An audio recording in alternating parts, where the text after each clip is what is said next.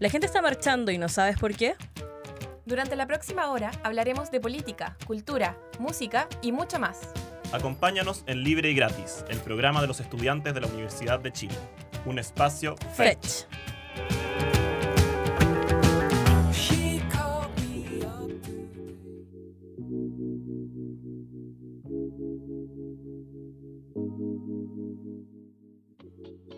Muy buenas noches a todas, todos, todos los auditores. Bienvenidas, bienvenidas a un nuevo capítulo de Libre y Gratis, el espacio de los estudiantes de la Universidad de Chile, aquí por la 102.5 FM en la región metropolitana y radio.chile.cl en regiones.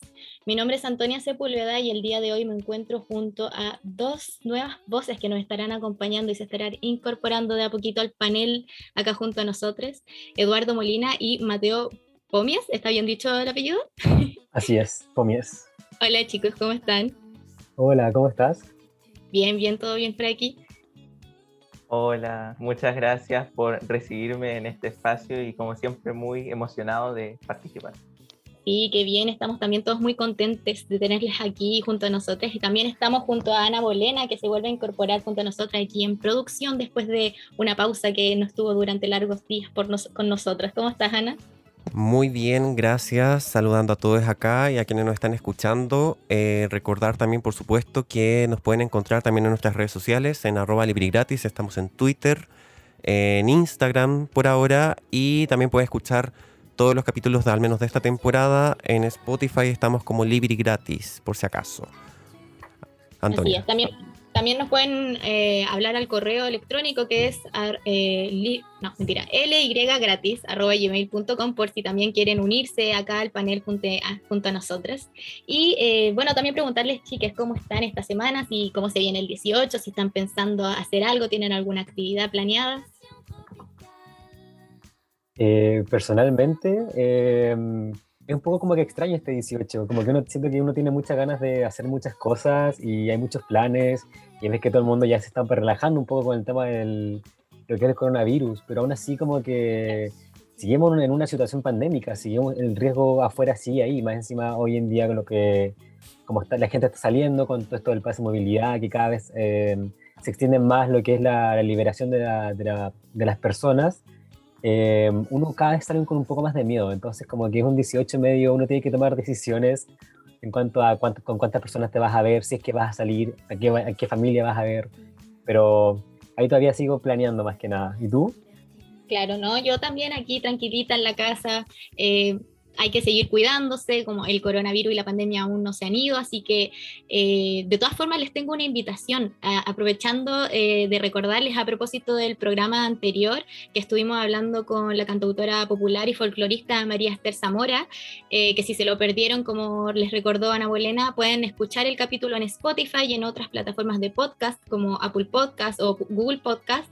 Em, y estuvimos hablando con ella acerca de los 25 años que cumple la Jane Fonda en esta versión digital que será este año, que se transmitirá a las 20 horas los días 16, 17 y 18 de septiembre, con los invitados de siempre, María Esther Zamora, eh, Joe Vasconcelos, eh, los tres, los Jaivas e Yapu, para que no se lo pierdan y ojalá puedan asistir y ahí celebrar en sus casitas y escuchando música chilena y para alegrar este 18.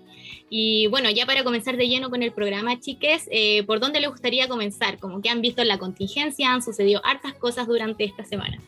Bueno, en primer lugar, podríamos partir respecto al tema de las cifras de contagios de COVID. Eh, a diferencia de la semana pasada, donde hubieron 273 casos, en esta semana se manifestó una leve alza y por lo paradójico que suene esto, eh, se registraron cero muertes, pero no fueron cero muertes por un tema de, oh, qué genial el Estado haciendo la pega bien y todo, sino porque el día 11 de septiembre el registro civil eh, no funcionó. Entonces, por lo tanto, no hubo un registro de muertes. Eh, hay que tener ojo ahí. Aunque existe una leve alza de casos, la positividad se mantiene en el 1%. Así que seguir con el mismo llamado de siempre, lavado de manos, respetar aforos, distanciamiento social, eh, usar la mascarilla y por tanto también vacunarse si es necesario, utilizar la dosis de refuerzo, entre otras cosas. Igual eh, complementar que este 18 va a ser un 18 muy diferente al del año pasado porque las medidas restrictivas van a ser muchas menos. Recordemos que no hay cordones sanitarios, eh, se está incentivando el turismo. Bueno, justamente la razón por la que se flexibilizaron las medidas es para incentivar el turismo, así que a todos los auditores que vayan a viajar, que se muevan por Chile, les recomendamos que lo hagan con precaución, cuiden a sus familias, cuídense ustedes, también recordemos que esta pandemia aún no ha terminado, así que celebremos, pero siempre tomando las medidas necesarias. Bueno, y otro tema yo creo que muy comentado el fin de semana es lo que sucedió con el documental que se transmitió en la red y todo el drama que sucedió con la empresa eh, del grupo Bofil, Carosi. Eh, recordemos que durante este fin de semana se transmitió por primera vez en televisión abierta el documental La Batalla de Chile, eh, con altas cifras de rating, incluso superando a Televisión Nacional con la película del 11 de septiembre del atentado a los Torres Gemelas, del documentalista Patricio Guzmán. Y y hasta el momento esta se constituye como la pieza audiovisual más completa que existe respecto al golpe de Estado del 73 y de los meses previos al golpe de Estado, eh, que se divide en tres capítulos que si se los perdieron pueden encontrarlos en ondamedia.cl, eh, estas tres transmisiones. Y bueno, la red publicó, eh, eh, denunció públicamente al, al, grupo de Carosi debido a que ellos retiraron la propaganda del canal debido a la emisión de la batalla de Chile de este documental y bueno, ellos subieron un tuit en el que decía que confirman que efectivamente la empresa Carosi retiró la publicidad del canal en forma de represalia a, a este documental.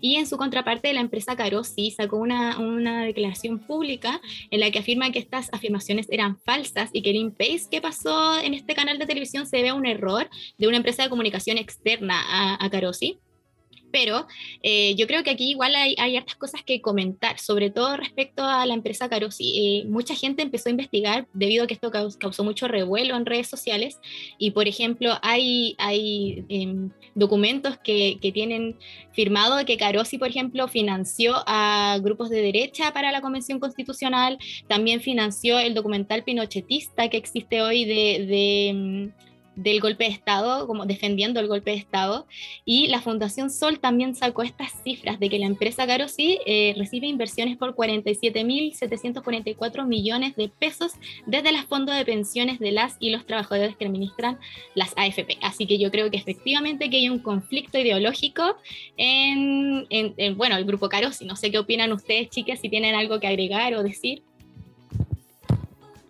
Eh, Claro, no, yo fue una, una, notición lo que salió este, fue como el fin de semana, ¿no?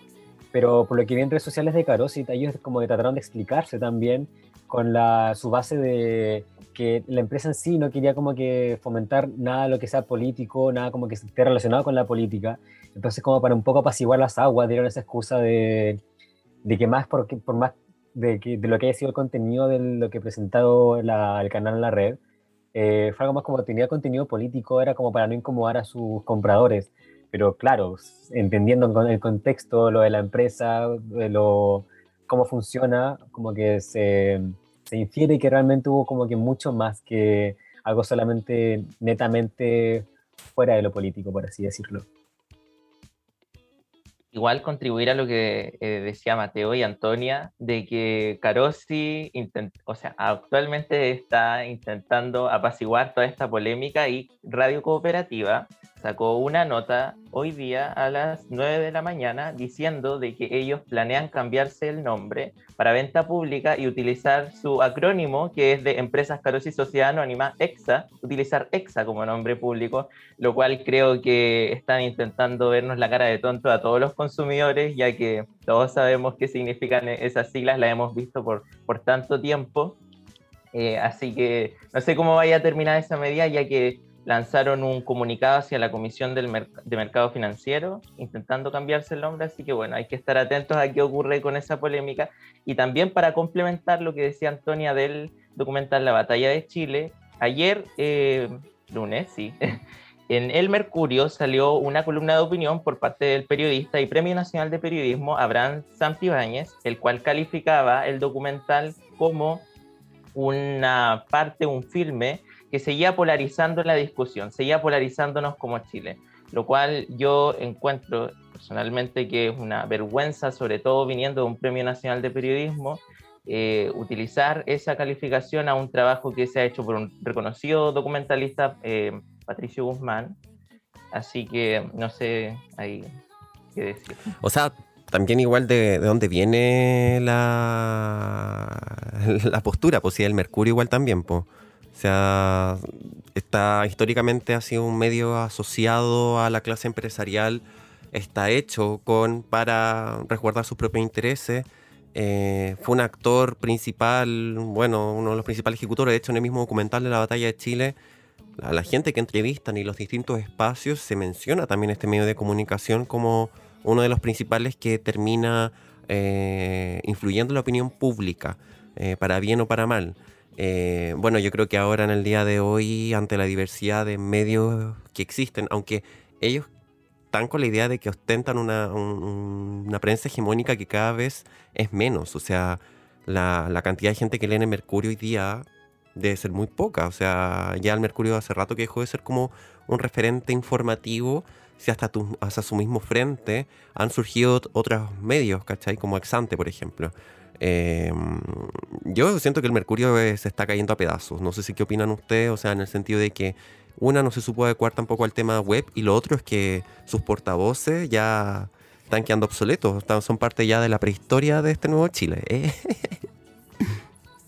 Justamente el, otro día estábamos conversando eso, em, respecto a que, claro, los, los usuarios de Mercurio no son muchos, no es mucha gente la que realmente lee Mercurio, pero lo que tiene Mercurio es el nombre, es lo que es la, esa posición como de superioridad, como lo ven algunas personas, de lo que se dice Mercurio, queramos o no, va a ser un- una polémica, va a ser, eh, va a estar en la pauta sí o sí.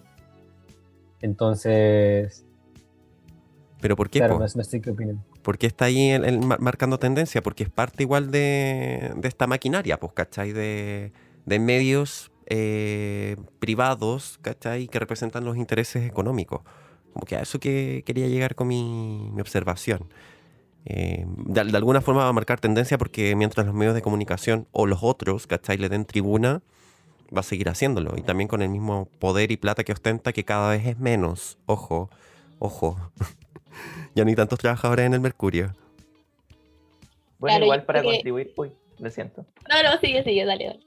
No, que así como dato freak, cortito, eh, para contribuir lo que estaba diciendo Ana Bolena, eh, resulta que yo verifiqué, hice la tarea, investigué eh, quiénes le dieron el Premio Nacional de Periodismo justamente a Abraham Santibáñez, y entre ellos se encuentra Alipio Vera, quien fue denunciado públicamente por eh, Pamela Giles, por contribuir a, la dictadura y ser parte de la dictadura cívico-militar, así que bueno, ahí igual hay una polémica media extraña ro- rodeando eso, así que bueno, eso es lo que quería mencionar. Antonia.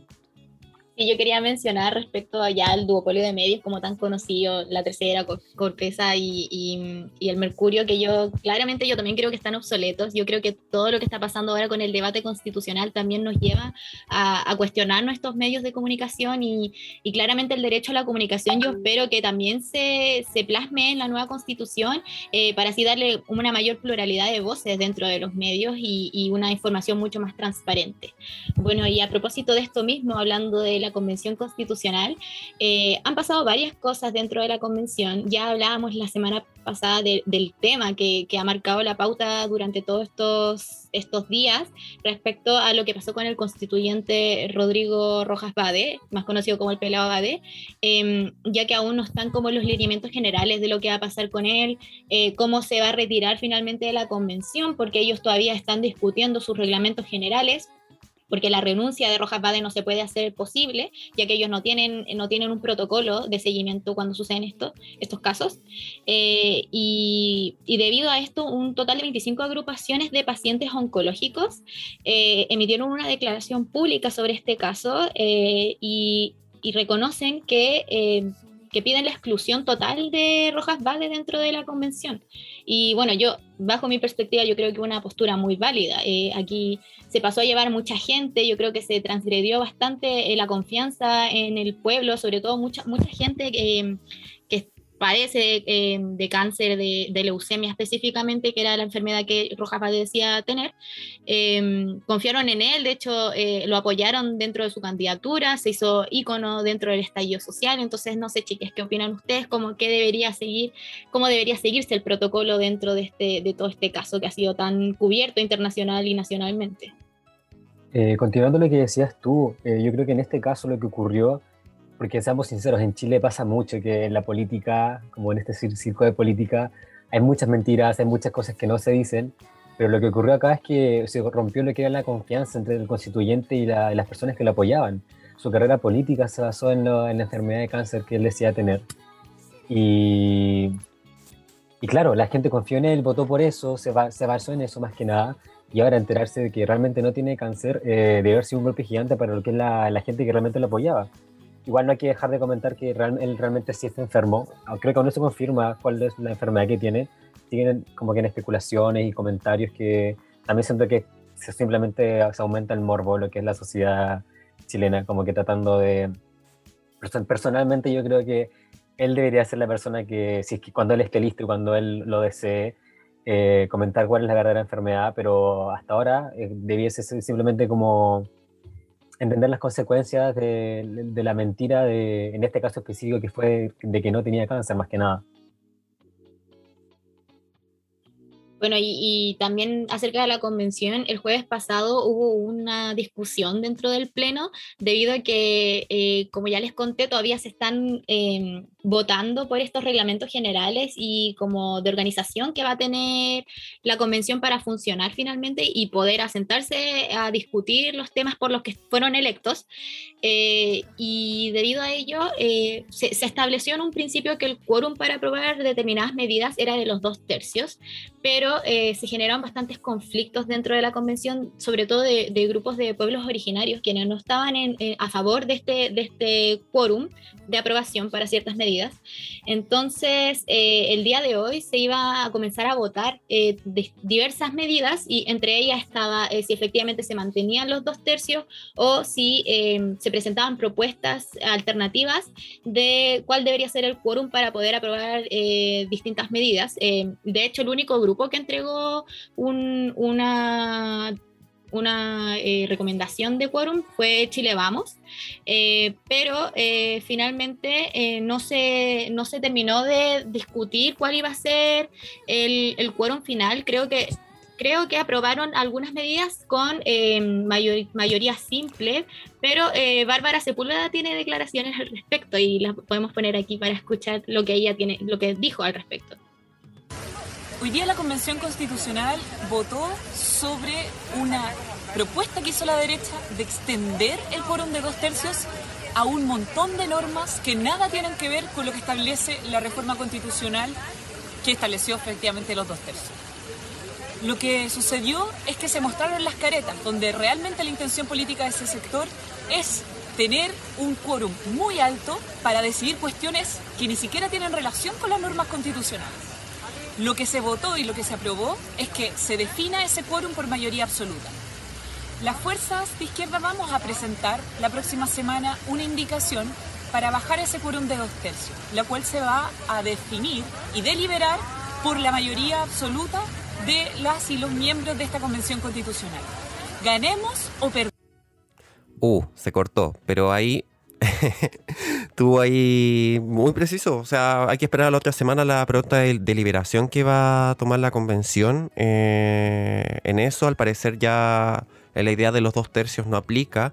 ¿Y cuál era la principal crítica también? Que el tema de los dos tercios no viene de la convención, sino viene del acuerdo de noviembre, de esta negociación, donde a partir de de la deliberación, no sé, como que se, los principios eran los dos tercios dentro, dentro de una hoja en blanco, entonces como que quedaba muy ambiguo, no quedaba muy claro, se prestaba incluso para críticas también de, la misma posición, bueno, todo es como oposición, ¿cachai? En el sentido de que eh, no se respetaba, por ejemplo, la autonomía de la Convención Constitucional. No sé qué opinan ahí, chiques, en ese punto.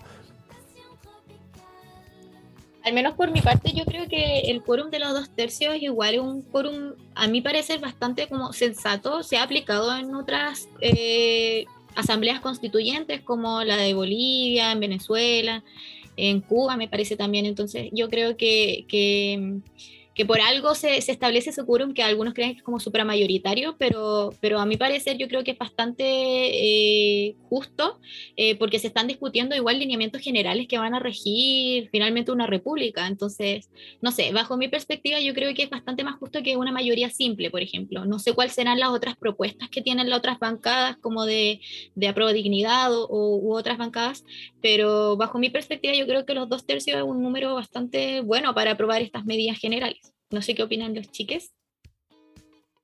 Yo quería contribuir a que cuando salieron los resultados de eh, la Convención Constitucional, mucha gente eh, vinculada a algunos a sectores de izquierda, otros a, estos eh, pactos que se armaron después del estallido, empezaron a celebrar de que la derecha no tenía los dos tercios, por lo tanto ellos iban a poder llevar adelante acuerdos que tenían planeados y resulta que ahora ya eso les está resultando un tope. Entonces, desde mi humilde visión, creo que esto ya se está transformando en una lucha de egos, porque desde que salieron los pueblos originarios a poner sus temas a la palestra, esto ya se, está, se transformó verdaderamente en un circo. Y no sé, yo siento que realmente ahora lo que estamos viendo es una lucha de egos más que eh, política que realmente beneficie sobre todo a los pueblos originarios que recordemos están ahí por una razón también. Pero, ¿de egos por qué parte? ¿De parte de quién?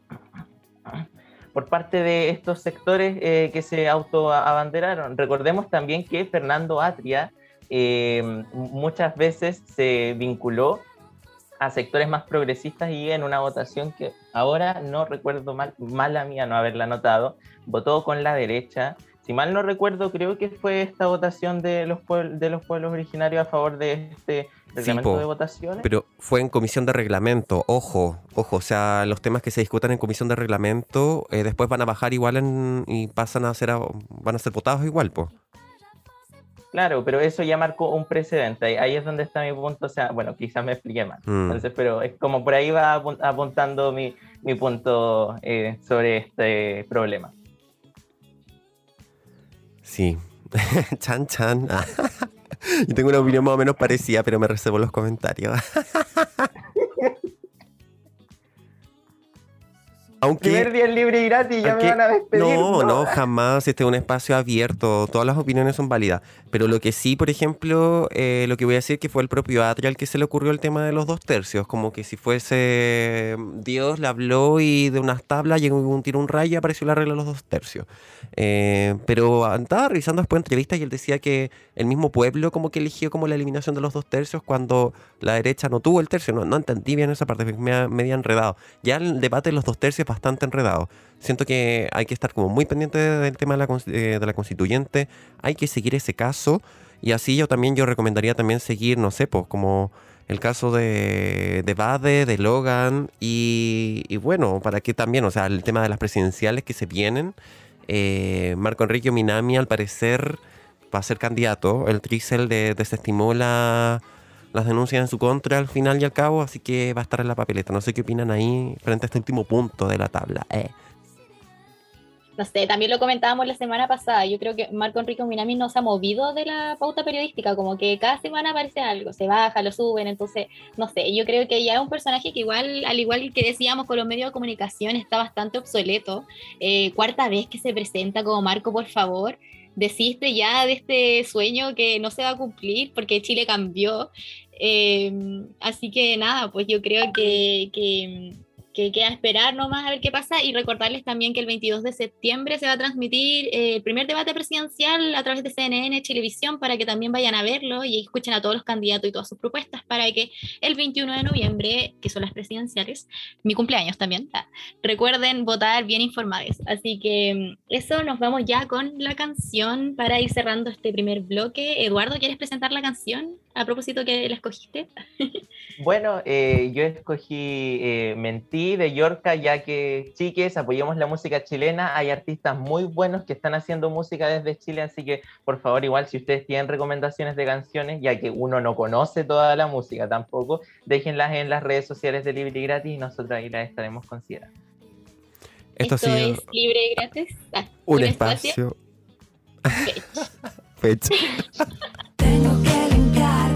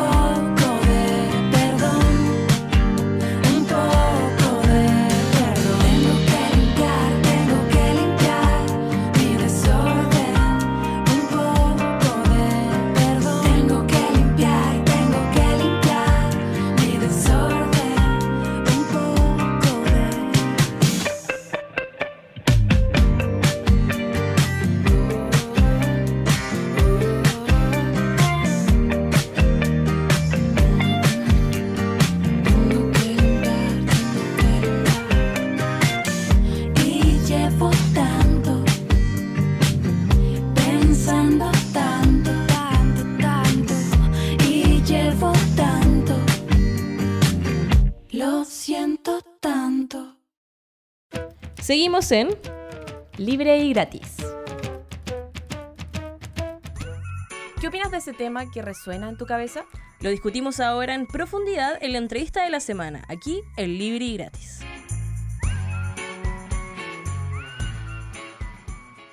Ya estamos de vuelta en libre y gratis por la 102.5 FM en la región metropolitana y radio.chile.cl en el resto de las regiones.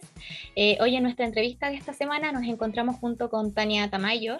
Ella es periodista y académica de la Universidad de Chile, eh, magíster en comunicación política de la misma universidad y es autora de los libros Caso Bomba, eh, Todos somos Manuel Gutiérrez, Incendio en la Torre 5, El negocio del agua junto con Alejandra Carmona, del cual estaremos conversando hoy, entre otros títulos. Y también ha colaborado en Revista Paula, Zipper y The Clinic. Muchas gracias, Tania, por acompañarnos hoy. ¿Cómo se encuentra? De nuevo está silenciado. Ay, sí, sí, me encuentro bien, me encuentro bien. ¿Y ustedes cómo están? Bien, bien, todo muy bien. Y muchas gracias también por acompañarnos hoy aquí en Libre y Gratis. Estamos muy contentos de tenerla aquí. Ah, igualmente. chiquilla. Bueno, y ya para empezar con las preguntas, eh, a propósito del negocio del agua, de, este libro que ha sido bastante comentado, sobre todo por la crisis hídrica que vive nuestro país, eh, si nos puede explicar un poco cómo funciona el negocio del agua, cómo, qué está pasando con la crisis hídrica aquí, más aún en estos momentos de pandemia en la que eh, la salud y el agua se combinan, en el que la higiene tiene que ser un factor fundamental en la pandemia, eh, cómo se conjugan estos elementos y cómo afectan a nuestro país. Eh, perfecto.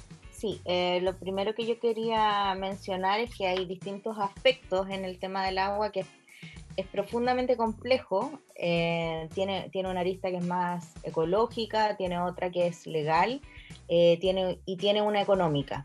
Voy a hacer como un súper resumen, ¿no? Para que contextualicemos un poco de qué trata. Lo que yo quería contarles es que efectivamente hay una situación climática en el planeta a partir del de, el cambio climático que es real. ¿ya? Eso, eso, hay que, eso hay que, digamos, decirlo porque no todo dice relación con lo administrativo, con la gestión o lo político. Hay, hay una situación que genera desertificación en nuestros suelos, que cambia los climas, ustedes han podido verlo, digamos, en, en distintos países, y que tiene múltiples factores, ¿no? Como entre ellos y muy importante es la mano del hombre.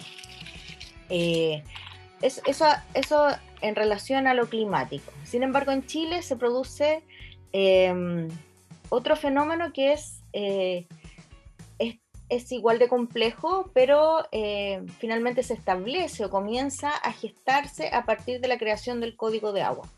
Este Código de Agua fue hecho en dictadura es un código de agua que comienza a, instalarse, digamos, como necesidad en el año 75-76, eh, en paralelo a lo que se llamaba la Comisión Ortúzar.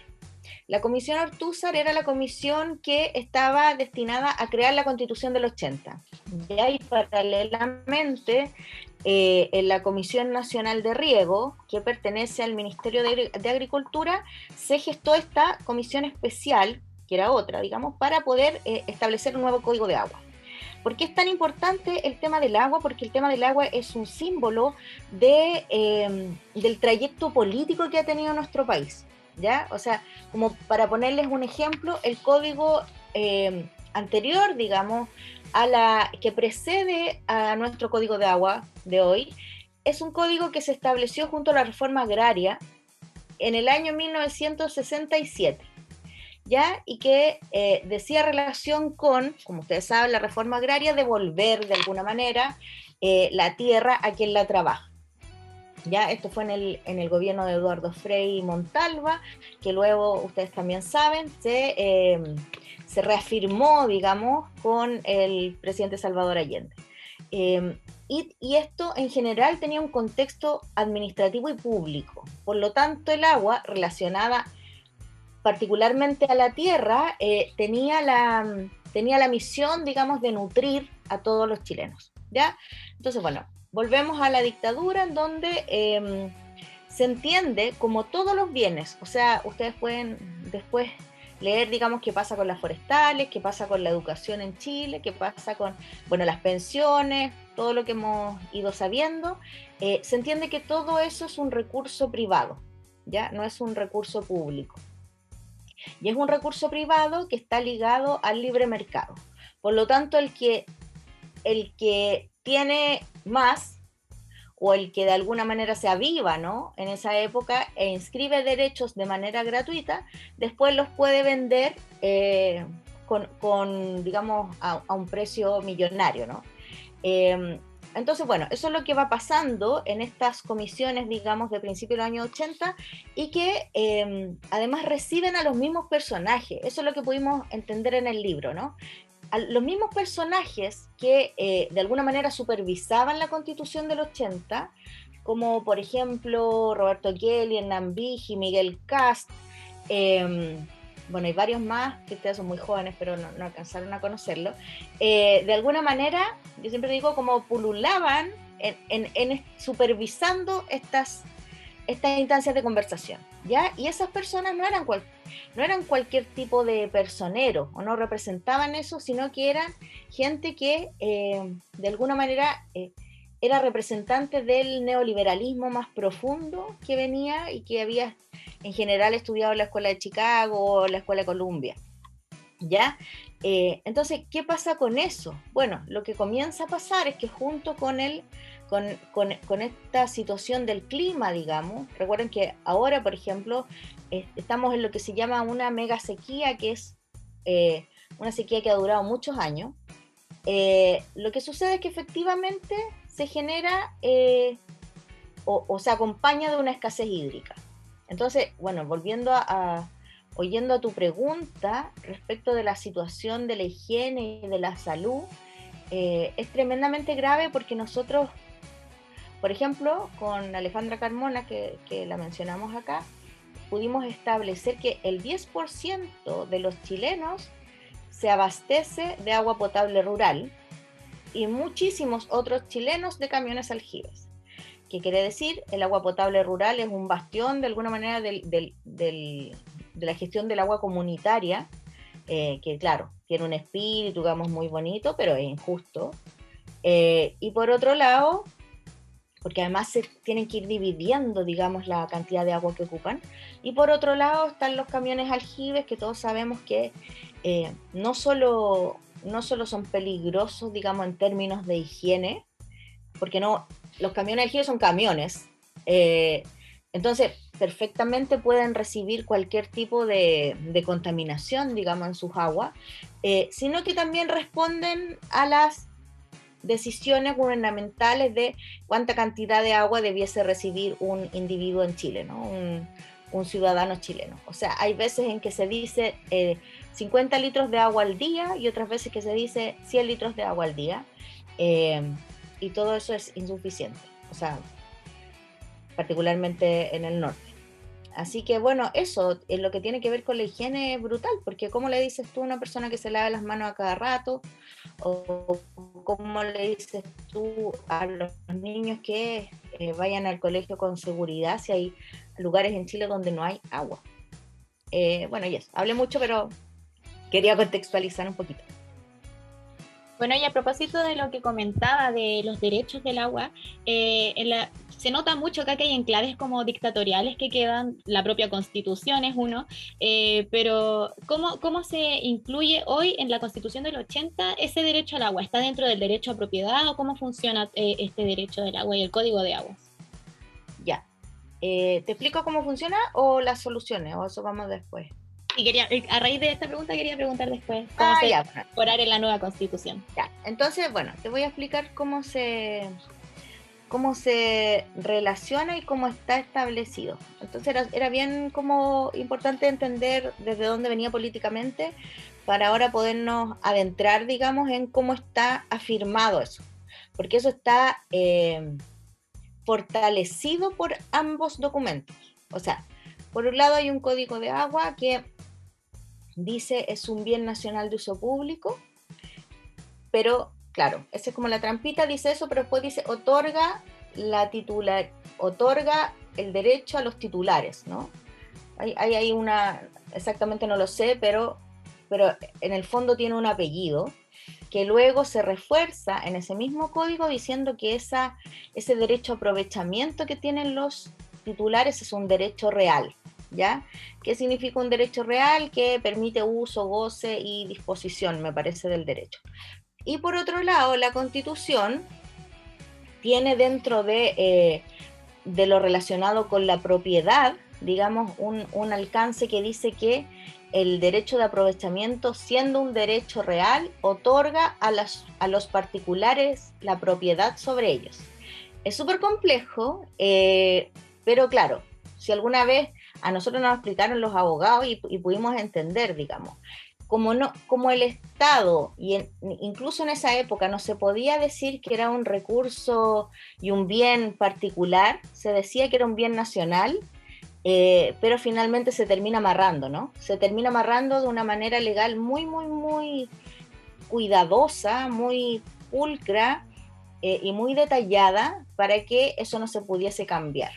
Entonces, por eso siempre se dice que para cambiar el código de agua, por mucho que uno haga eh, mejoras en el código, es necesaria cambiar la constitución.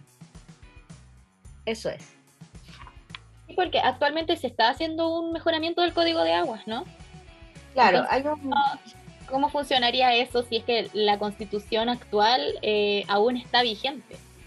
Claro, lo que pasa es que han habido distintas, eh, distintas oportunidades, digamos, en la historia de eh, Chile post-dictadura, en donde se ha intentado hacer cambios al código de agua. El más importante se dio en el 2005, eh, en una reforma que venía esperando 13 años, ¿ya? O sea, mucho. Eh, porque siempre además en el Congreso funcionan eh, o funciona una parte importante del poder, digamos, de la agricultura, de la minería, tal vez no directamente, pero sí a través del lobby, etc. Entonces en el 2005 se instala una, una, de, una de las medidas ¿no? o, de, o de los cambios eh, en el código de agua que fue muy importante y que, y que de alguna manera eh, le daba algún tipo de castigo económico a quienes especulaban con el agua o inscribían derechos de agua pero no hacían uso de ellos. ¿ya? Eh, en el fondo multaban a la gente que inscribía gratuitamente los derechos de agua, pero que luego los tenía porque sabía que en algún momento los podía vender más caro. ¿ya? Eh, sin embargo, ahora desde el 2011 sí, también eh, una importante impronta de muchos parlamentarios de poder modificar el código de agua, de otorgarle, por ejemplo, prioridad de uso al agua, ¿no? O sea, primero es para la subsistencia humana, luego, eh, no sé, para la protección de la biodiversidad, no, no sé exactamente el orden, pero en el fondo lo que hace es establecer, bueno, primero el agua la necesitamos para vivir y probablemente muy por debajo para lo que es la producción ¿no? de la industria y, la, extracción en general de distintos tipos de recursos. Entonces, em, la, reforma del Código de Agua ahora está en el tercer trámite en la Cámara de Diputados, eh, permitiría, digamos, eh, hacer un orden en términos de, qué es lo que se usa, en dar, por ejemplo, em, discriminación positiva a las comunidades, en proteger la biodiversidad, eh, los humedales, etc. Y eso, claro, de alguna manera también em, instala la idea, digamos, de que este derecho de aprovechamiento de agua debiese tener un límite de años, ¿ya? Que no es infinito, en el fondo que alguien no lo inscribe y lo va a tener para toda la vida, sino que tiene que justificar el uso, tiene que entregarle un argumento a ese uso, y etcétera, y así el Estado puede dejarlo eh, hacer este uso de, del agua para las distintas actividades productivas. Eh, eso es lo que se está viendo ahora, probablemente va a salir muy bien. Eh, sin embargo, también es importante, como yo les explicaba, paralelamente hacer este análisis sobre la constitución o en la constitución nueva. ¿no? yo estuve hablando con, un par de constituyentes em, que tienen, digamos, esta idea de hacer una, la instalación de una, de, una, de una verdad respecto de este recurso. Eh, y lo que me contaban es que, bueno, hay varias aristas, ¿no? Primero lo que necesita esta constitución es relevar eh, el agua como derecho humano, cambiar eh, esa arista que yo les contaba sobre la propiedad, claro, y, hacerlo de, de, manera muy acabada, cosa que no se entienda, que no sea nebuloso, digamos, sino que sea claro. Eh, y por otro lado, lo que me decían es que es muy importante que este derecho al agua o esta concepción del recurso, digamos, sea atribuible a los territorios, ¿ya? A los territorios y a las comunidades. O sea, que no sea, que cuando se piense en la gobernanza de ese, de ese recurso, en los espacios se, se, piensa en la diversidad de esos espacios. No sé si me estoy explicando.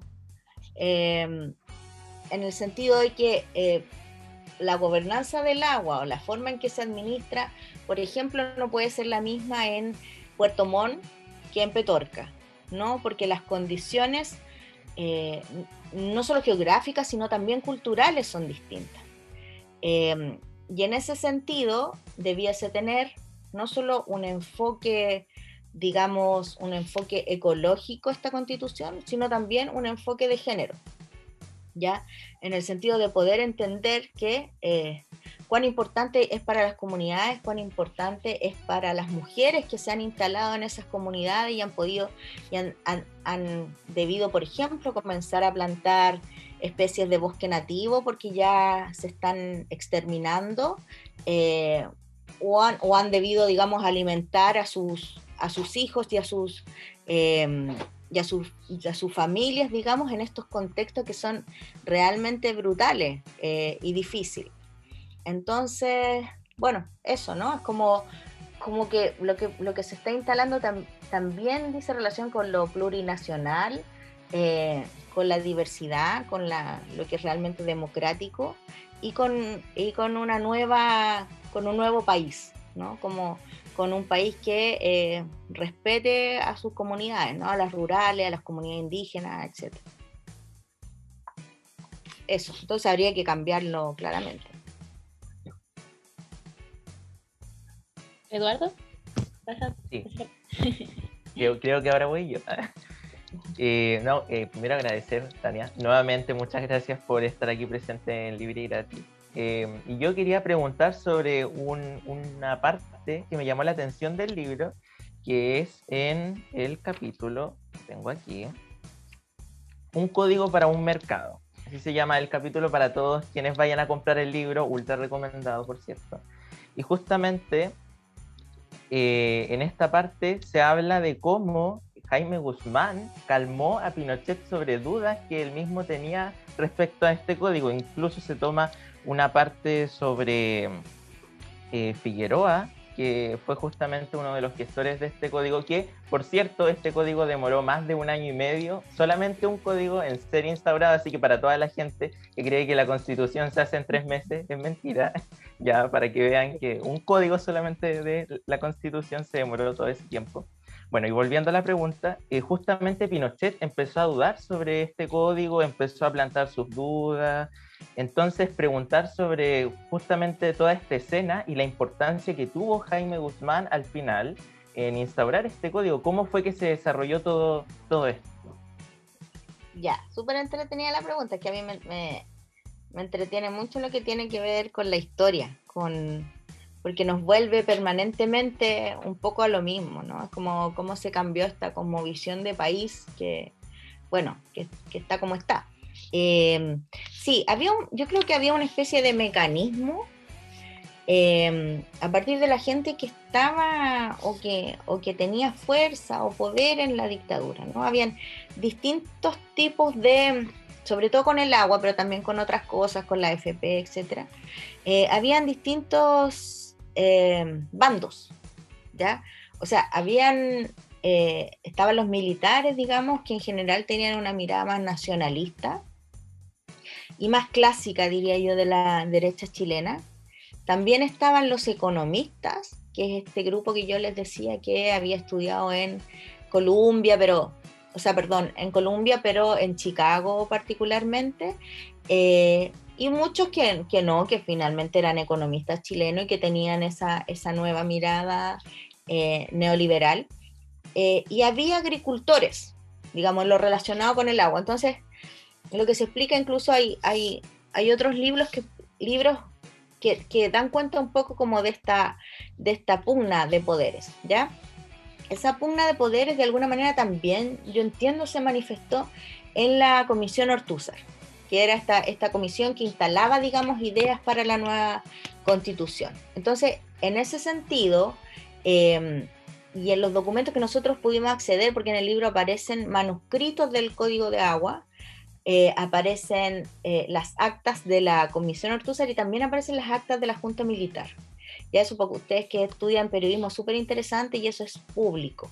Eh, es súper interesante ver los diálogos porque además lo- los militares todo lo escribían. Entonces cada diálogo está registrado y es bien interesante. Entonces lo que pasó con el agua, bueno, es que obviamente estos economistas, me acuerdo que ahí estaba eh, Ortúzar, que era el, el- el líder, digamos, de la, de la comisión, pero finalmente quien ponía, digamos, la, la última, o quien entregaba la última palabra, o, o quien tomaba efectivamente las decisiones a comisión era Jaime Guzmán. Eh, entonces lo que pasaba, por lo que yo entendí, era que ellos de alguna manera iban a presentar los temas a la Junta Militar. Eh, y, y a mí, claro, como que costó mucho poder encontrar diálogos relacionados con el agua, porque eran como el tema del agua en sí no era tema, era como habían otros temas más importantes en esa época. Eh, pero particularmente re- relacionado con el agua, se le presentó este nuevo sistema, ¿no? El sistema de remates por el agua, el sistema de la separación de eh, el agua subterránea del agua superficial, todo esto que finalmente lo que permitía era que eh, se generara, digamos, una, un negocio a partir de eso. Eh, y se le presenta a, a Pinochet y a Merino, que era el almirante Merino, era muy famoso en esa época. Eh, revisen después los archivos, era un, personaje eh, de la Armada, y se les presenta esta idea, ¿no? y ahí, claro, Merino dice algo así como, esto es raro, puede que genere algún tipo de problema con el agua, y ahí manifiesta alguna especie de preocupación por la sequía. Pinochet también lo hace, y en esto eh, Ortúzar, que era abogado, como que intenta defenderlo. Eh, Pinochet vuelve a, manifestar sus dudas y ahí es cuando Jaime Guzmán le dice, no, le, no se preocupe, esto en vez de generar más problemas lo resuelve. Y yo al leer, claro, las actas, digamos, la sensación que tuve es que eso era, un, eso era sistémico, ¿no? Era como de alguna manera una, una presencia, digamos, en el oído de, la Junta, pero particularmente de Pinochet, eh, y particularmente, digamos, en eh, tomando las decisiones e instalando en el, en el general Pinochet o en el dictador eh, ideas que finalmente son acogidas por la Junta Militar. bueno, y eso todo aparece ahí, aparece en las actas. Entiendo que algo muy parecido pasó con las AFP, eh, y así, ¿no? Era como... Porque no era fácil. O sea, piensen ustedes que Chile era un Chile muy conservador. Para los que vieron la batalla de Chile, había una, no sé si la pudieron ver, pero eh, habían distintos bandos, digamos. Eh, la izquierda chilena era muy marcada. Bueno, estaba la DC que apoyaba a la derecha. y la derecha eh, era otra derecha, era una derecha clásica, conservadora, de terratenientes, de, em, o, grandes industriales, digamos, pero no era una derecha liberal, no era la derecha que nosotros vemos ahora de Sichel o de Piñera, eh, era una derecha dura, ¿no? Eh, que obviamente cuidaba sus intereses, pero em, digamos que no entendía tampoco esto que estaba pasando no entendía estas nuevas eh, vertientes y esta nueva manera de entender el país y el mercado. Eh, porque había una... También, bueno, es interesante lo que pasa ahí, porque en el fondo había una relación directa con la tierra, eh, con el espacio geográfico, y bueno, lo que, como sabemos, lo que hace el libre mercado o lo que hacen ideologías del siglo XX, de alguna manera globalizar los fenómenos y no vincularlos directamente con esos espacios, entonces con sus espacios propios. Entonces, bueno, había ahí una aristocracia, digamos, o una y, una derecha en general que, que no entendía o no asumía o no recibía de manera tan feliz estas nuevas versiones de país. Pero finalmente se terminaron instalando, a pesar de eso. Ya a modo para ya cerrando y finalizando, eh, te queríamos preguntar, después de haber publicado el libro, recibieron alguna especie de, ya sea amenaza, represión, alguna especie de acoso, eh, que sea bueno como comentarlo en este espacio. No, con este libro no, no que me acuerde. Eh, yo creo que con otros libros sí. me ha pasado que eh, me imagino que la Ale también tendrá su experiencia relacionada con, con la cantidad grande de reportajes que escribió. a mí me, me pasaron algunas cosas con el libro del caso Bombas. Em, también me, me, acuerdo que recibí como amenazas de querella, pero nunca llegaron a buen puerto en el libro de la cárcel. Em, eso, yo creo que bueno, eh, hay una realidad ahí, ¿no? Que se ha manifestado con otros periodistas de manera mucho más, más clara que lo, que lo que a mí me pasó, pero yo sentí, claro, por ejemplo, en el libro El caso Bombas, que había un seguimiento Em, que, había intervención telefónica y esas cosas que, claro, eran muy, además estaban muy relacionadas con el tema, ¿no? Eh, una vez fui a un, eh, tenía que ir como invitada a, una comisión de la Cámara de Diputados y bueno, un par de, diputados que sabían mi historia, como mi historia personal. Em, entonces pasan esas cosas, como, eh, y yo creo que uno sabe dónde se mete, pues. Ahora, lo bueno es que cada vez se va conociendo más eso y que los periodistas cada vez vamos denunciando más.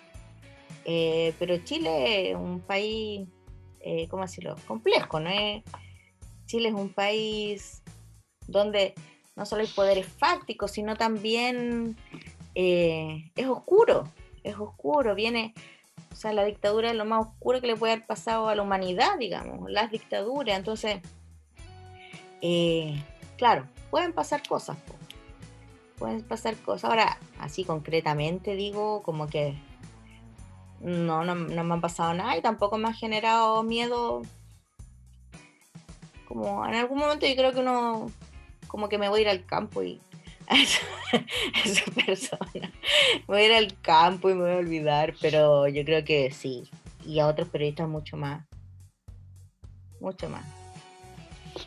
Bueno, muchas gracias Tania por acompañarnos hoy en Libre y Gratis. Muy contentas y contentos de haberte tenido aquí hoy y también invitadísima para una próxima, un próximo capítulo porque yo creo que este tema es un tema que aún no está zanjado y aún queda mucho que discutir al respecto. Así que muchas, muchas gracias. Esto fue Libre y Gratis, un espacio. Muchas gracias chiquillos. Terminamos el programa de esta semana, pero nos volveremos a encontrar el próximo martes a la misma hora. Mientras tanto, búscanos en nuestras redes sociales o vuelve a escuchar nuestro programa en radio.uchile.cl. Esto ha sido Libre y Gratis, un espacio Fetch.